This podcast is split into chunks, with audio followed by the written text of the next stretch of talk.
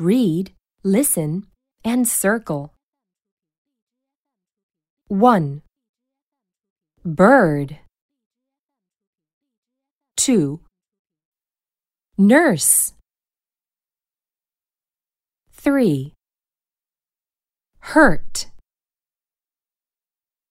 4. Hamburger. Look, listen, and write.